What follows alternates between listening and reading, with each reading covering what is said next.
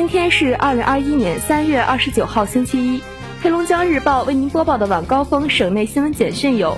二十八号，记者从省住建厅获悉，针对老旧小区保温材料使用，我省发布了关于加强老旧小区改造工程 EPS 板等保温材料防火质量控制的通知，要求今后我省老旧小区改造要主动公开 EPS 板等保温材料出厂合格证、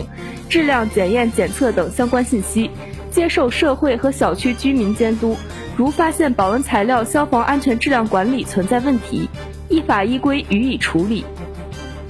根据相关要求，哈尔滨市现已全面开展为符合条件的十八周岁以上居民免费接种新冠疫苗工作。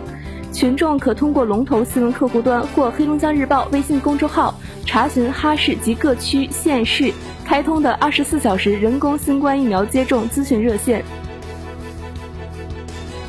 针对在新冠疫苗接种的过程中人们普遍关心的问题，黑龙江省疾控中心解答：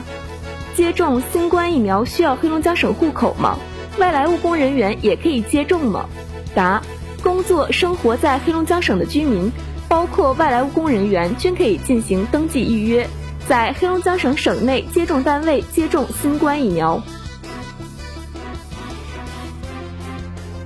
新冠疫苗需要打几针？答：目前我省使用的新冠疫苗为灭活疫苗，均需要注射两剂次，间隔四至八周。高血压、糖尿病患者是否可以接种新冠疫苗？答：当慢性基础性疾病处在稳定期时，绝大多数原则上可以接种新冠疫苗。如高血压、糖尿病患者经药物控制，相应指标正常，病情稳定，可以接种。如果存在药物不能控制的高血压，不能接种。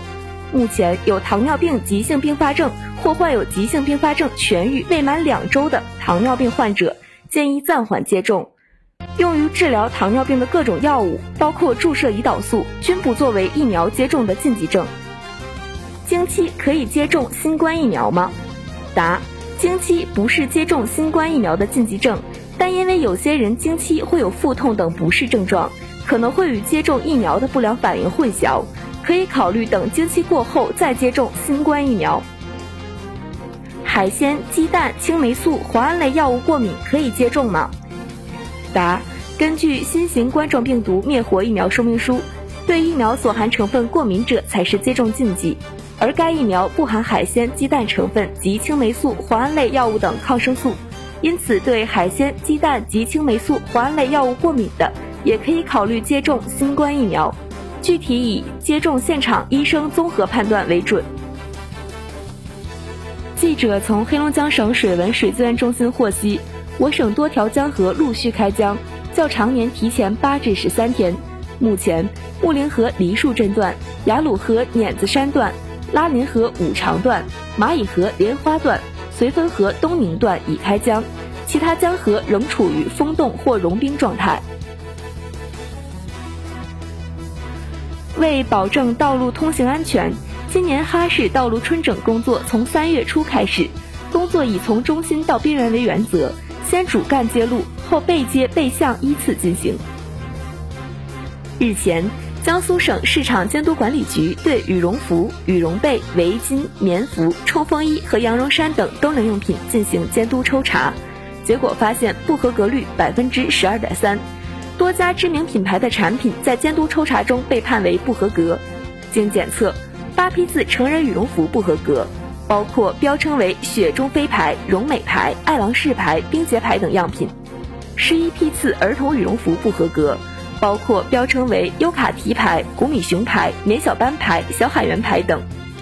在对四十批次围巾进行检测后，发现。不合格产品在标注纤维含量时，大多数把一些价格便宜的化纤成分虚假标注成羊毛或羊绒等价格更高的原料。